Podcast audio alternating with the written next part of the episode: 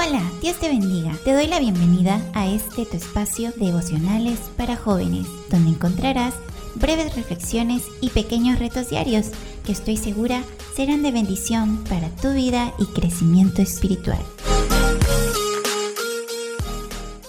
Mil bendiciones a cada uno de ustedes. Desde aquí, hermano David Osorio, y en este podcast quiero hablar sobre la ayuda.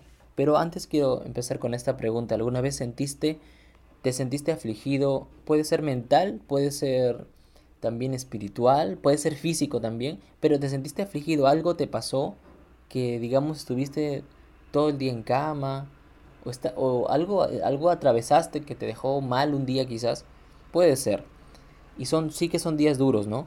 Pero ahora, ¿alguna vez viste este mismo caso, pero en una persona que, que es de tu familia, por ejemplo? Papá, puede ser mamá, puede ser hermano, o puede ser este abuelo también, o también una persona a la que tú quieras mucho, tengas mucho afecto, o valores mucho, muy cercana a ti, viste pasar alguna, alguna aflicción en ella, y verdad que, verdad que eso nos preocupa mucho, ¿no? Porque es alguien que es cercano nuestro. Eh, en ese momento dan ganas como que de ayudarlo, ¿no? Pero estarás de acuerdo conmigo que a veces hay aflicciones que, por ejemplo, por ejemplo, el dinero no puede curar que una, una sola risa o una sonrisa de cinco minutos no puede curar porque aún la aflicción perdura ahí, perdura eh, durante el día, durante la noche. Son diferentes tipos de aflicciones, ¿no? Pero existe, ¿será que existe la manera de poder ayudar a esas personas aún no estando quizás este, físicamente cercas? ¿Será que, bueno, en este podcast vamos a revelar y hablar un poco de eso? Antes de eso quiero ponerte en contexto una historia. Eh, en el tiempo de, de Moisés y Aarón, estos, estos dos hombres eran líderes de Israel ya se habían este, constituido también otras, eh, otras actividades, se habían constituido otros trabajos dentro de Israel y dentro de ellos estaba el trabajo de los levitas, eh, los que servían también este, en, el, en cuestiones del templo.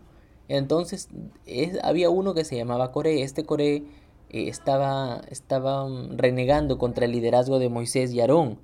Él, él, él además lleva a más personas con él a rebelarse contra los líderes. Y eso eso causa mucho mucho este disgusto para Dios porque Dios ya había establecido algo y él más bien estaba y Coré más bien estaba envenenando al pueblo. Y bueno su, su final fue trágico no se abrió la tierra tragó a estas personas estas personas murieron todas pero después de esto el pueblo queda como que como que diciendo, mm, por culpa de Moisés, por culpa de, de Aarón, es que murieron ellos, y empezaron a, se empezaron a crecer rumores ahí en, todas las tiendas, el pueblo.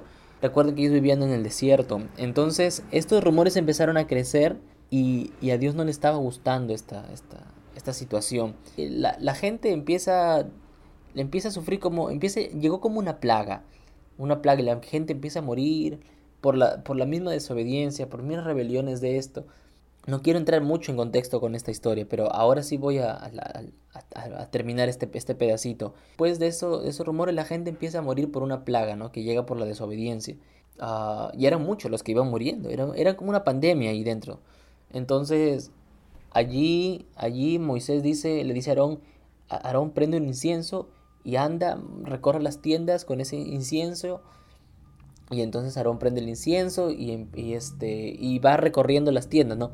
Y cuenta la, la, Biblia, cuenta la Biblia que donde él iba, las personas se empezaban a recuperar, pero eran tantas personas que dice que literalmente él cuenta que él se paró entre los vivos y los muertos y, eh, y la gente ya que, que, estaba moribunda empezaban a recuperarse, empezaba, y la mortandad, este, la mortandad se quitó.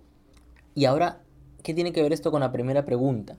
Es que cuando Dios ya había decretado, digamos, castigo para la gente y la gente estaba sufriendo, Moisés vio el sufrimiento de las personas junto con Aarón y dijo, algo tenemos que hacer. Y utilizaron ese justamente ese incienso para recorrer las tiendas y ahí había sanidad. Obviamente el poder no era de ellos, era el mismo Dios, pero la actitud, ¿se dan cuenta? La actitud que tiene Moisés que al saber que Dios ya había decretado algo por la desobediencia, él aún apelaba, apelaba con ese incienso para que de alguna manera haya un cambio. Ok, lo que estaba haciendo Moisés era ayudar a las personas. Ok, Moisés estaba haciendo como una intercesión. Ahora, el incienso bíblicamente puede tipificar a la oración, porque el incienso, ¿no? Es como un humo que sube al cielo. La oración es eso. La oración es eso, como, como un, olor, un olor fragante que sube a la presencia de Dios. Y sirve para, para interceder por otras personas, así como pasó en este, en este caso. El propio incienso como tal, un fuego, un humo, eso no tiene poder. Pero sí tiene poder el acto de, de, de utilizarlo como intercesión para alguien. Entonces Moisés ayudó a todas esas personas junto con Aarón a través del incienso. Y es lo que podemos hacer nosotros.